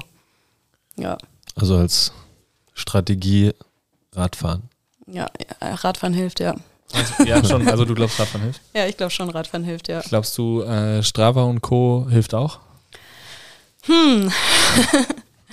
ja, schwierig. Ähm, ist natürlich irgendwie, kann ein Belohnungssystem sein. Ich habe aber auch schon Leuten, äh, von Leuten erfahren, auch vor allem von Frauen, die mir gesagt haben, ich will dir nicht mehr folgen, weil dann habe ich immer diesen Aufwärtsvergleich und das deprimiert mich. Also ich will, ich kann nicht, habe nicht so viel Zeit oder ich kann nicht so viel Fahrrad fahren oder du hast so viele Höhenmeter und ich schaffe gerade mal so und so viel. Das äh, frustriert mich. Das ist natürlich irgendwie ja, je nachdem, ob man da irgendwie einen Aufwärts- oder einen Abwärtsvergleich schafft, also wie das für einen selbst wirkt. Ja. ja. Das heißt, du trackst alles und machst es aber für dich letztendlich, beziehungsweise einfach, weil es dir auch Spaß macht ja, als ich, Tool. Ich track es schon, weil es mir irgendwie wichtig ist. Ich will schon am Ende des Jahres irgendwie sehen, was habe ich geschafft. Mich motiviert es schon auch. Ähm, aber zum anderen finde ich auch, das ist eine gute Möglichkeit, um transparent zu sein. Also viele Leute fragen natürlich, wie bereitest du dich auf sowas vor oder ja. wie ähm, auch zur Routeninspiration ist total cool. Also zu sehen, wow, da ist jemand da und da lang gefahren, das könnte cool sein, dann probiere ich das auch mal. Oder anderen Leuten zu sagen, es war eine coole Route oder da ist es schön oder da ist es nicht fahrbar oder wie auch immer. Also ich glaube, dass es ein, dass Strava auch da irgendwie cool ist. Ja. Ich stelle mir gerade so vor, ähm, du bist so bei ähm, 1500 Kilometern, es ist übelst am Regnen, vielleicht ein bisschen kalt du bist saumüde und ähm, weißt, du musst jetzt nochmal so viel fahren. Du hast gerade mal so die Hälfte irgendwie geschafft. Ähm, wie, also was, wie, wie machst du dann weiter? Was geht dir dann so durch den Kopf? Ja, das Ziel, also das echte Ziel ist irgendwie nicht das Ziel. Also ich, ich denke dann daran, ähm, wo könnte die nächste Einkaufsmöglichkeit sein? Ähm, oder einfach ganz konkret in dem Moment. Also wie, wo ist es mir jetzt gerade kalt oder wie könnte ich das ändern? Was habe ich noch für, was habe ich noch zu trinken und zu essen? Was könnte ich mich irgendwie noch weiter schützen? Habe ich noch trockene Klamotten? Ich weiß nicht, man ist sehr wirklich in dem Moment fokussiert und denkt gar nicht so sehr, da kommen jetzt nochmal 1500 Kilometer. Also es hat fast so was Meditatives manchmal, glaube ich, dass man halt einfach nur daran denkt, was halt eben gerade los ist. So. Fängst du an, Umdrehungen zu zählen? ja, tatsächlich fängt man schon manchmal an, irgendwas zu zählen. Oder ich habe ja, ich, ich habe auch immer Kopfhörer dabei. Also wenn es so ganz ätzend wird oder wenn ich mich irgendwie ablenken muss, dann ähm, telefonieren hilft halt mega krass. Dann kann man so ein bisschen diskutieren, ob das, ähm, also es gibt Leute, die sagen, ich will da ganz alleine sein und die Challenge ist es ganz alleine zu schaffen, aber so ein, zwei Mal im Rennen mit jemandem zu telefonieren, tut schon gut. Das darfst du auch. Ja, mhm. genau. Ja, man darf sich halt keine, man darf sich nicht sagen lassen, da vorne kommt ein Supermarkt, wo du gerade bist oder ähm, okay. was weiß ich, sowas, aber man kann schon irgendwie telefonieren und mit anderen Menschen reden. Podcasts und Musik hilft schon auch, aber ich versuche mir das immer so aufzusparen, sodass es dann richtig reinhaut, wenn man es braucht. Also nicht ständig sich berieseln zu lassen, sondern nur wirklich, wenn es nicht anders geht, so. Was ist sowas, was richtig reinhaut? ja, ich weiß nicht, so nachts um drei krasse Müdigkeit und dann haut man sich halt irgendein Techno oder so. das hilft schon ein bisschen. nice. Ja. David, kannst du eine Playlist machen fürs nächste Rennen? Ja, ist vielleicht. geil. Ja. ja. Gern. Manchmal erfinde ich auch irgendwie bei Liedern, die man mitsingen kann oder wo man den Text kennt, dann erfinde ich neue Strophen und Reime oder sowas, was dann halt wach und involviert hält. Krass. Ja. Wenn du Podcasts hörst, sind das dann radspezifische Podcasts oder eher so Unterhaltung? Ja, da höre ich voll gern was, was mich irgendwie gedanklich involviert. Also ich höre voll viel, manche Leute finden es auch absurd, aber ich höre immer so Zeitverbrechen jo, und höre ich auch. True ich Crimes, geil. ja. Hammergeil. Ja, man ist da halt irgendwie so gedanklich involviert ja. und in diesem Fall, dass man halt, ich dreht dann halt einfach und dann ist ja. der Rest auch egal. Ja, das ist mega, das finde ich packt mich auch richtig. Das ja. kann ich richtig gut nachvollziehen. Zeitverbrechen. Zeitverbrechen, ja. ja. Echt krass. Meine Empfehlung äh, hier ist Gag. Gag? Geschichten aus der Geschichte. Ah, kenne ich, ja. Oh, nice. Übelst ja. geil. Mhm. Zwei Podcast-Tipps ja schon. Ja. Perfekt. geil. Ähm, wie merkst du, wenn es dann, wenn es irgendwann mal zu viel ist? Also sowohl psychisch als auch, ähm, also körperlich ist klar, das hast du schon gesagt mit äh, irgendwie Knie, aber vielleicht ist es auch nicht so klar. Also wo ziehst du die Grenze, dass du jetzt sagst, okay, jetzt steige ich vom Rad ab, suche mir ein ähm, Zug und fahre zurück? Also ich habe ein Rennen bisher abgebrochen, das war dieses Jahr im Mai und tatsächlich hatte ich mir vorher viel einfacher vorgestellt, wann der Punkt kommt, wann man abbricht.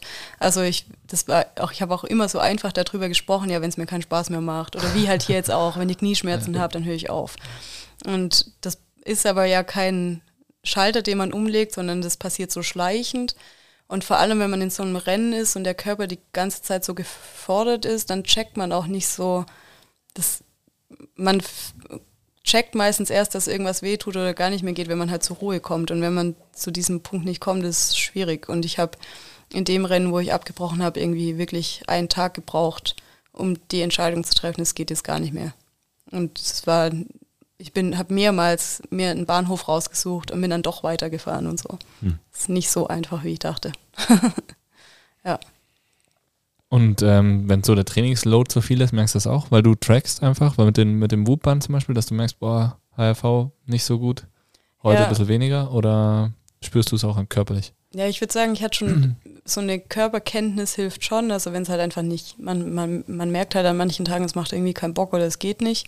Früher habe ich dann schon eher versucht, das trotzdem durchzupushen, auch wenn es nicht so viel Spaß gemacht hat. Und ähm, dann irgendwann habe ich das einfach nicht mehr gemacht. Und jetzt der Whoop hilft aber schon auch. Man hat dann einfach eine Erklärung. Ja. Also das einfach zu sehen, ähm, hilft dann schon, das eigene Körpergefühl bestätigt zu haben und dann zu sagen, okay, da muss ich halt jetzt noch irgendwie zwei, drei Tage ein bisschen Ruhe machen und mehr schlafen.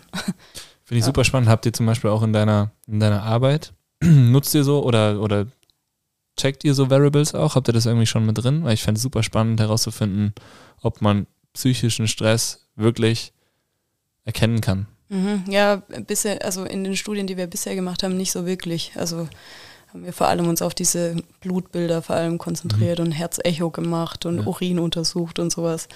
Ähm, und dann schon auch so mentale Belastung irgendwie abgefragt, aber mhm. ähm, ja, es wäre, glaube ich, noch eine ganz neue Fragestellung. Ja. Ich finde das, also wenn ihr noch ein Studienthema braucht, ich würde das nämlich ganz gerne in der Base. Äh, ich habe da jetzt die letzten Wochen öfter drüber nachgedacht, weil das Wearables-Thema wird ja immer größer irgendwie. Die Dinger werden anscheinend auch immer genauer. Ich bin auch irgendwie ein Fan, mir das Ganze anzuschauen, zu gucken, wie habe ich geschlafen. Ähm, Whoop habe ich jetzt auch schon öfter drüber nachgedacht, mal zu testen. Der Steffen hat oft eins, das finde ich mega spannend, so die Daten zu sehen. Ähm, und ich fände es super spannend, weil Whoop hat eigentlich einen Sportler, oder? Und die tracken eh schon viel, die kennen den Körper schon viel. Ähm, ich fände es spannend, wie das ist, wenn du einen jemanden, der noch nie so viel auf seinen Körper gehört hat oder noch gar nicht, äh, und der fängt quasi an und du ziehst ihm, ziehst ihm das Ding an, ob das irgendwie in einer gewissen Art und Weise hilft, um einen gesünderen Lifestyle zu leben oder ob es Leute unter Druck setzt. Mhm. Ich glaube, ich, ich kenne von mehreren Leuten, die sich davon so abschrecken lassen. Also die ja. sehen, boah, der Whoop hat heute eine gelbe oder eine rote Zahl, also es ist ja. irgendwie bin irgendwie schlecht beieinander und dann mache ich gar nicht erst das oder das. Also ja, genau. ich glaube, das ist, weiß ich nicht, ich würde mich da, glaube ich, jetzt nicht so einschränken lassen. Manchmal ist es vielleicht auch okay, seinen Körper ein bisschen zu überfordern, wenn man danach wieder ja. Ruhe gibt. Aber mir persönlich hilft es schon auch, also ich hatte eher immer Probleme damit zu regenerieren und tatsächlich mal nichts zu machen. Mhm. Und da hilft der Whoop schon, schon ein bisschen, ja. Ja, finde ich mega spannend. Ja. Wie schaffst du das eigentlich so jetzt nach so einem anstrengenderen Rennen? Ähm, du musst ja auch irgendwann wieder arbeiten, oder? ja, wenn du ähm. dann irgendwie da so halb, im Halbschlaf ähm, bei der Arbeit sitzt? Ja, ich mag, also ich mag meine Arbeit echt gern. Das ist halt so der, der Gegenpol dazu. Also irgendwie, ich arbeite viel mit meinem Kopf, muss mir da irgendwie viel ausdenken, kreativ sein, irgendwie ähm, schlau sein. und das ist genau das, auf dem Fahrrad sind halt nur die Beine und es ist eine andere mentale Arbeit gefordert, als ähm, was halt bei der Arbeit so passiert. Ähm, Deswegen, eigentlich freue ich mich auch nach so einem intensiven Radwochenende oder nach dem Rennen auch wieder auf die Arbeit und ins Büro zu gehen und bin dann insgesamt einfach viel ausgeglichener, weil dieser Bewegungsdrang auch weg ist ähm, und ich dann so chillen kann, was ich vielleicht sonst nicht so kann. Ähm, aber klar, so die ersten zwei, drei Wochen nach einem Rennen sind schon extrem. Also oftmals muss ich irgendwie von der Arbeit am Mittags heimgehen und sch schlafen. Das geht sonst nicht. Hast du ein Bett in deinem Büro? Ja, ich habe mir eine Couch aufgestellt, ja. Powernaps nice. Pa große Powernaps-Fans hier. Ja. Das heißt, wenn du, wenn du zwei Monate gebraucht hast, um so richtig wieder zu regenerieren, das muss ja so die Arbeitsleistung schon auch ein bisschen einschränken, oder? Oder hast du das Gefühl, das ist eine andere Einschränkung? Ja, ich habe ich hab das Gefühl, das ist anders. Also tatsächlich, ich glaube, wenn ich nicht Radfahren gehen kann, mich nicht auslasten kann, äh, bin ich auch bei der Arbeit nicht produktiv, weil ich ständig halt mit dem Kopf denke, oh, ich, ich will jetzt auch Radfahren und was könnte ich machen und plan irgendwie Strecken oder so. Mhm.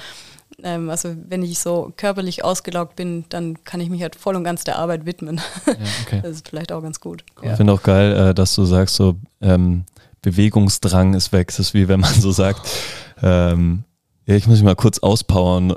Und dann geht man so 2000 Kilometer ähm, Radfahren. Ich bin am Montag wieder da. Ciao. Ich schlaf zwei Tage nicht, dann bin ich endlich wieder voll da. Meine Energierakete. Geil. Ähm, so, also 40 Stunden in der Uni arbeiten, ähm, ich meine, du hast einen recht flexiblen Job offensichtlich, weil sonst, ich glaube, bei manchen wäre das so nicht möglich, dass du dann sagst, okay, du gehst jetzt mal heim Nap machen, aber das muss natürlich dann mit der Arbeitsleistung auch einfach funktionieren, also es scheint sehr, sehr gut zu funktionieren. Ähm, aber hast du noch nie darüber nachgedacht, zu sagen, ey, jetzt fuck it, ich höre jetzt auf zu arbeiten und ich mache nur noch das als Profi?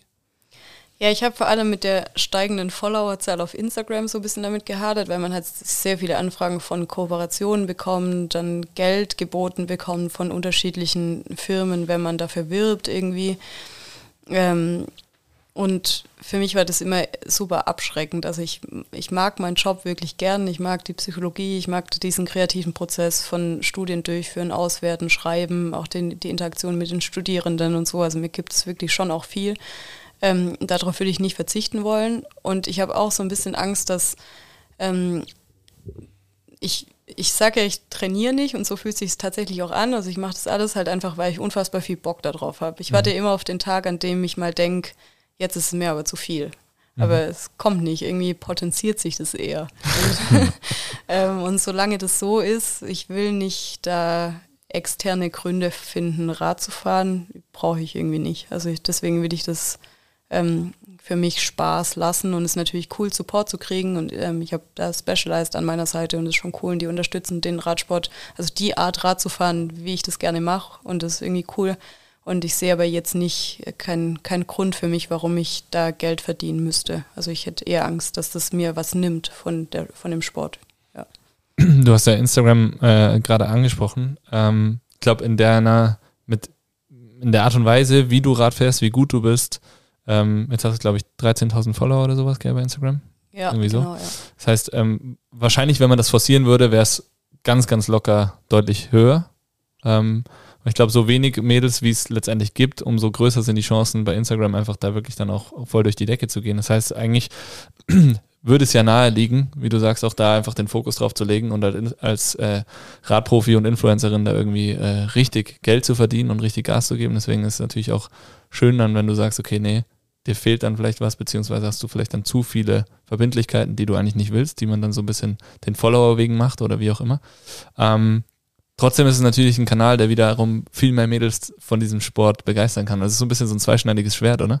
Ja, also ich, für, für mich ist es irgendwie ein cooles Medium, weshalb ich da auch aktiv bin und ich teile auch gern, wenn ich irgendwie Radfahren bin und es sieht unfassbar schön aus oder wenn irgendwas Witziges passiert, dann teile ich es da gerne und finde es ja. irgendwie cool. Ich bin auch da, ähm, finde schön, wenn Leute schreiben und fragen und man da helfen kann, irgendwie Ansprechperson sein kann. Mhm. Ähm, aber ich habe, also mir ist es unangenehm, so auf Instagram in die Kamera zu sprechen oder irgendwelche anderen Leute zu bitten, irgendwelche Inhalte von mir zu filmen oder irgendwie da tatsächlich Content machen, geplant machen zu müssen. Das ist irgendwie, ich bin nicht ich und ähm, ich will auch da nichts verkaufen müssen, wo ich nicht so 100% dahinter stehe.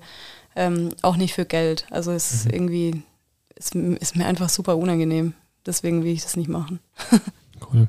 Das heißt, du hast ähm, Partnern auch schon oder potenziellen Partnern abgesagt oder Partnern, ja. die du schon hattest, auch jetzt gesagt, okay, nee, das wird dir zu viel. Ja, also andere, wie jetzt zum Beispiel Whoop, die sehr hartnäckig sind und sagen, naja, jetzt gib mal deine Adresse, wir schicken es dir einfach mal zu, test es aus.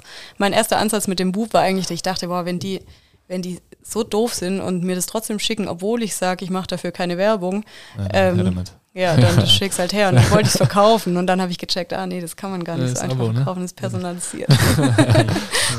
habe ich mal probiert. Und jetzt finde ich es halt cool und dann, ja. wenn ich davon überzeugt bin und wenn ich das Gefühl habe, das hilft mir, dann rede ich auch darüber so, aber ich will nicht irgendwie proaktiv Werbung schalten müssen. Zum Beispiel äh, Athletic Greens hatte ich so ein Problem damit. Ja, ja kann ich nachvollziehen. Ja, ja es ist ähm, ein sehr spannendes. Dürfen wir das nennen? Ja, wir dürfen alles nennen, klar. ähm, ich finde es auch wahnsinnig spannend, weil ich meine, da ganz, ganz, und deswegen ist ja auch genau das Thema, dass so Sportarten wie Trailrun irgendwie vielleicht eben Gravelbiken, dass es einfach auf einmal eine WM gibt und dass es auf einmal vielleicht weil Österreich die nächste Sommerolympiade bekommt, vielleicht dann auf einmal olympisch wird. So, ne? Weil es kann sich ja, das haben wir im letzten Podcast gelernt, jedes äh, Ausrichterland eine Sportart aus, mhm. äh, ausdenken. Die Welche würdest du eigentlich nehmen? Teilwert. Ja, Langstreckenrennen. Egal ob, ob auf Asphalt oder Offroad, aber. Schon, oder? Ja. Die Olympiamedaille nimmt man dann doch wieder mit. Das ist was anderes noch ein bisschen noch, ne? So.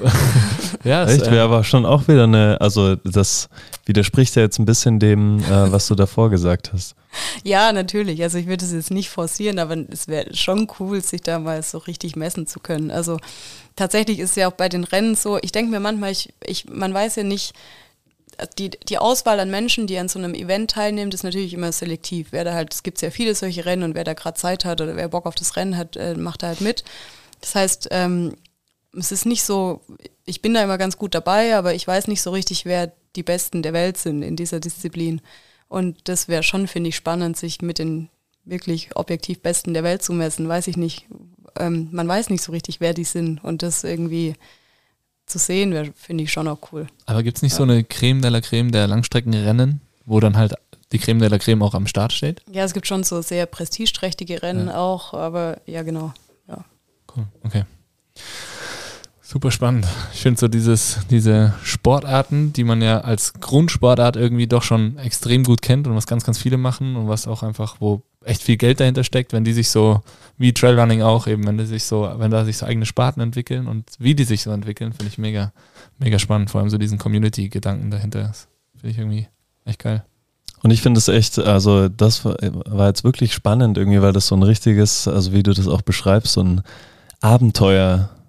Also wirklich ein Abenteuer ist. Voll, voll. Das ist viel mehr als Radfahren. Also Ja. es ist nicht Ja. nur Radsport, ja sondern genau. ja, eine Lösung finden. Und wie viel es da, ja, es hat mich äh, sehr gecatcht. Mein Energielevel, vielen Dank, Jana, ist ähm, voll gestiegen. Ich hoffe, du äh, fährst heute über Umwege nach Hause. Das Dafür ist mir, glaube ich, gerade zu kalt. äh, über Igels nach Mühlau. Das hält, ich glaube, da bricht mir das Rad auseinander. Ich äh, heute früh beim Runterfahren, also deswegen war es auch noch mal mehr, dass ich wach geworden bin. Adrenalin. Ähm, die Bremsen ähm, waren Eingefroren. gefroren. Ah, scheiße. Ja. Ich musste erstmal so ein paar Mal, ha, rote Ampel, oh Gott, oh Gott, Gott. Sehr schön. Hast aber auch kein Specialized. Nee, sagen. ja, nee, ich habe das nicht passiert. Pegasus. Pegasus. Pegasus. Hohes Ross. Klingt schnell. Ja, ist auch. Pegasus schnell. 3000. Würde sich wundern, was ich da für Geschwindigkeitsrekorde Kannst du morgens auf dem Weg zur Base äh, schon vollführt habe. Mühlau, Innsbruck, äh, Mühlau Base 5 Streckenrekord. Ja. Ich glaube, den halte ich. Ah nee, safe nicht, den habe ich. Nee, den, den halte ich. Jana, zum Abschluss. Wir haben ja schon jetzt ähm, viele auch so mentale Aspekte von dir gehört, viel, ähm, was dich auf so einer Strecke begleitet. Ähm, hast du vielleicht auch, um so einen äh, Übertrag in den Alltag zu schaffen, fünf Tipps für unsere Zuhörerinnen und Zuhörer, um durchzuhalten, auch in schwierigen Zeiten?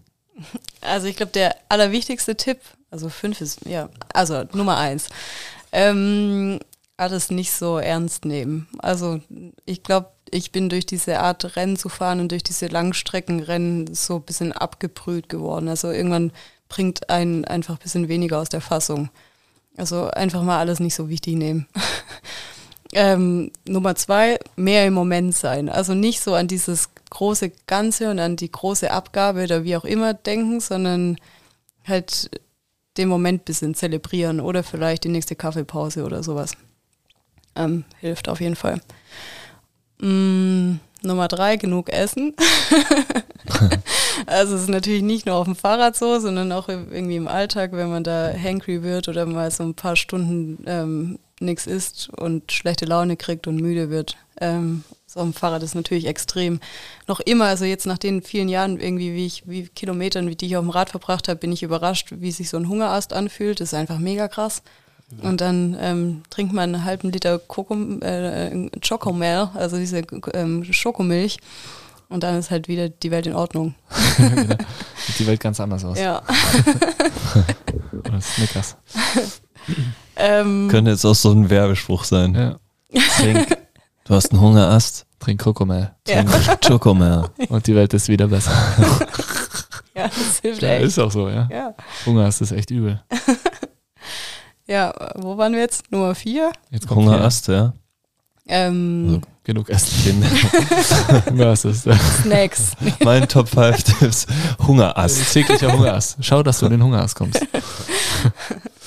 Nee, ähm, ähm, was war Nummer vier? Also vielleicht. Das wäre übrigens, Entschuldigung, ich muss da nochmal rein, das wäre der Tipp, den auch ähm, Hannes bringen würde. Coach Kein- Johannes Zeiler. Schokomilch. Der würde, trink Schokomilch. Ja. Trink Schoko. Hol dir eine Trinkschoko. Ja. Ja. Stimmt. Okay, Ja. Entschuldigung, weiter, weiter bitte. Ähm, Pause machen und schlafen auch, also einfach akzeptieren, dass der Körper nicht immer ähm, delivern kann, sondern dass es, dass es halt Zeiten für Pause und Schlaf gibt und dass die wichtig sind, dass man danach wieder, dass danach wieder mehr Bock macht und man mehr Kraft hat und irgendwie, ja, irgendwie sich Zeit für Regeneration nehmen und akzeptieren, wenn es halt nicht geht und nicht durchboxen. So, Ja. Mega. ja. Fünf Tipps, Mm, glaube ich, oder? Ach so, nee. Vier. einer fehlt noch.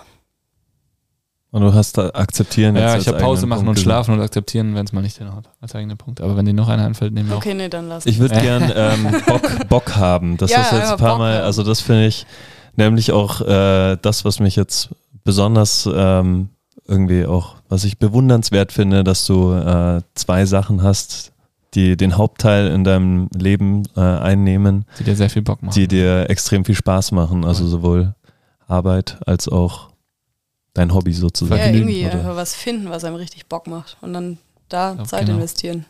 Dann macht's immer Bock. nice. Ja, sehr bewundernswert, wie du das äh, gefunden hast und hier uns jetzt auch näher gebracht hast. Vielen Dank dafür, Jana. Ja, fahrt Fahrrad. Yay, Fahrradfahren. Danke, Jana. Richtig cool. Hat mega viel Spaß gemacht. Ja, danke euch. In Ähm, einem nicht Radsport-spezifischen Podcast über Radfahren zu reden. Ja, du mal. vielleicht machen wir noch eine Sparte auf und dann halt einen Radsport-spezifischen. Zum Gründen eine Radsport-Base. ja, aber so Community Rides zum Beispiel fände ich auch, ähm, sind ja auch coole Tools, um einfach ähm, Menschen von diesem Sport zu begeistern und weil ich finde es bei Ida immer cool, wenn wir mit ihr so Community Runs machen und man, man spürt so die Leidenschaft, die sie einfach fürs Laufen hat, das, macht einfach dann Spaß. Oder springt der Funke über, auch wenn ich so Laufen immer nur nach dem Laufen cool finde, dann ähm, sowas wäre ja auch, ich glaube, das wäre mit dir auch mega spannend. Einfach mal so eine Ausfahrt zu machen, wo du vorher, nachher ein bisschen erzählst. So in so einer lockeren Atmosphäre können wir uns für das Frühjahr mal überlegen, wenn du Lust hättest. Ja, klar, wenn die Leute dann Bock auf Radfahren haben. Ja, stimmt. Auf jeden Fall. So eine Also lockere mit. 500 Kilometer Ja, Ausfahrt. genau, so ein kleiner am Abend. Noch schnell nach der Arbeit. Bis morgen früh durchradeln. Nee, ich mache auch so Cappuccino-Rides. Ich glaube, das kriegen wir hin.